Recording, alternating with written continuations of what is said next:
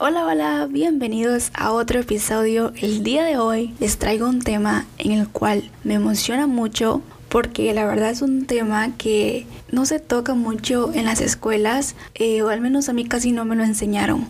Se trata de la salud emocional y la verdad quiero tocar este tema por todo lo que está pasando actualmente en el mundo donde todos estamos con miedo, em, no sabemos qué hacer, no sabemos cómo poder manejar nuestras emociones. Entonces siento que es un tema que pues hay que, que hablarlo un poco más, ¿verdad? Entonces vamos a empezar.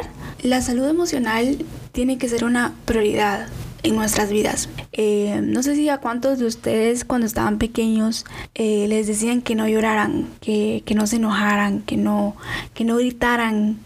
Creo que esas eran una de las frases eh, que más escuchaban, ¿no? No sé si a ustedes les tocó, pero a mí sí. A mí me decían que, que no llorara, que no fuera tan sensible, que, que, que porque lloraba por todo. La verdad, yo sí lloraba por todo, todo, todo, todo, todo. Yo sé que cada quien vivió o vive infancias distintas, ¿verdad? Pero a cierto punto nos topamos con esto, ¿no? Que nuestros papás nos dicen que no lloremos, que, que no, que todo está bien, ¿verdad? O sea, para calmarnos. Yo últimamente me he centrado mucho en lo que es las emociones y cómo es que, que trabajan.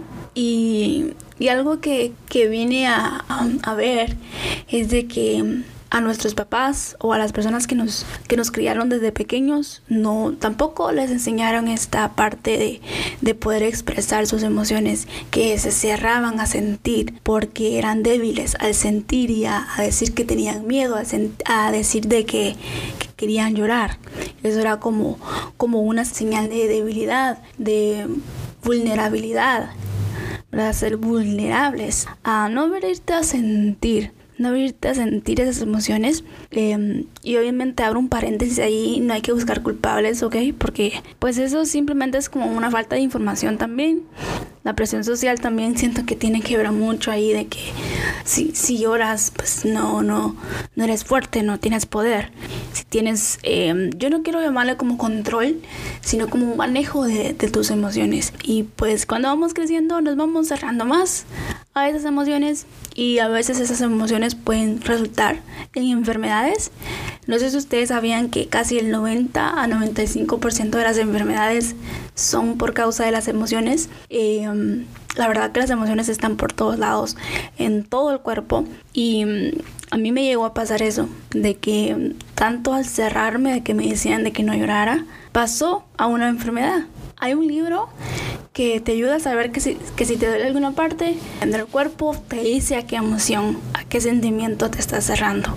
Y es impresionante cómo todo funciona, cómo nuestro cuerpo funciona, cómo esas emociones eh, que tú te, tanto te cierras yo cuando veo a alguna persona súper enojada o tiene su frente fruncida o está pasando por algún reto de salud, simplemente yo digo, o más bien como me, me pongo en sus zapatos, no sé si esta es la palabra correcta, pero me apiado por decir así, o sea, me, me pongo en, en, empatía con esa persona, porque uno no sabe lo que esa persona está pasando, a qué se está cerrando a sentir.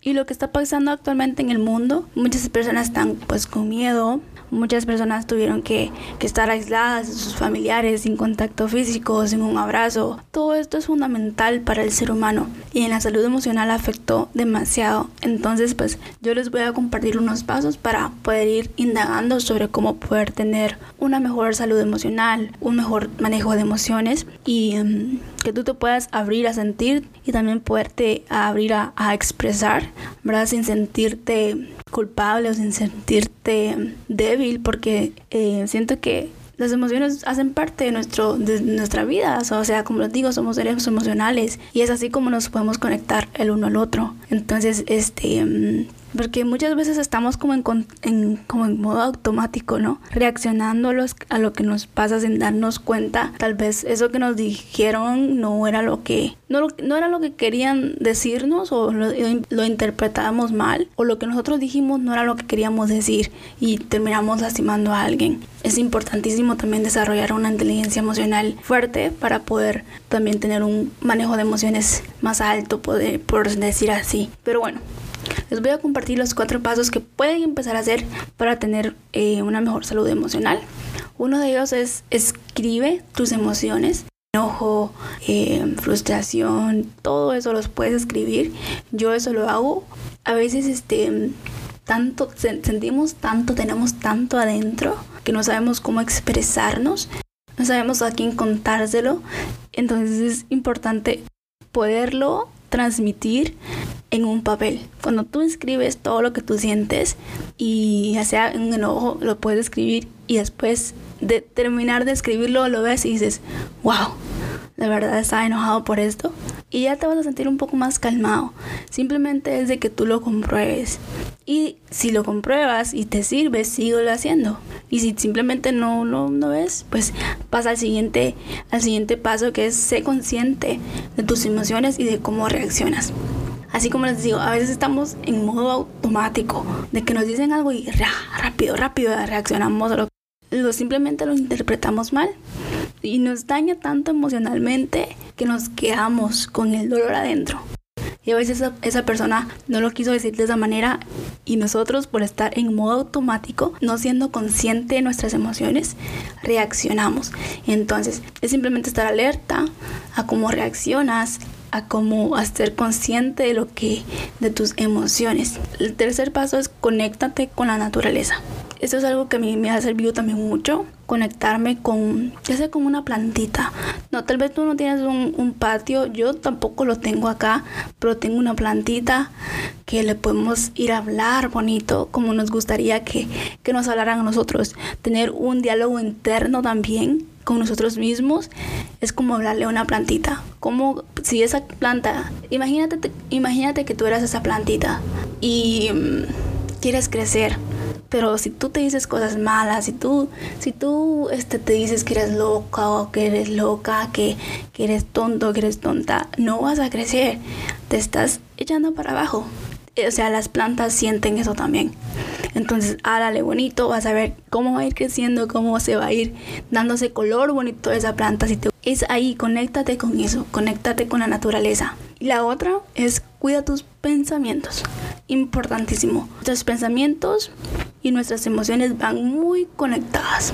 Cuida tus pensamientos, cuida lo que escuchas, cuida lo que miras, cuida lo que hablas. Importantísimo. Te reto a que te tomes de 15 a 30 minutos al día tú solito, solita. Toma papel y lápiz y escribe todo ahí. Todo simplemente lo que te venga en la cabeza, escríbelo. Vas a ver que eso también te va a ayudar a tener pensamientos positivos con el día a día y también tu diálogo interior va a cambiar. Hazlo por 21 días y me cuentas.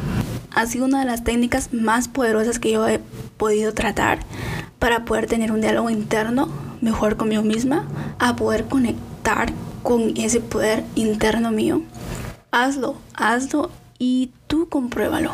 Comprueba estos pasos. Si tú de verdad quieres tener un mejor manejo de emociones, tener un mejor manejo de pensamientos, haz esto, hazlo.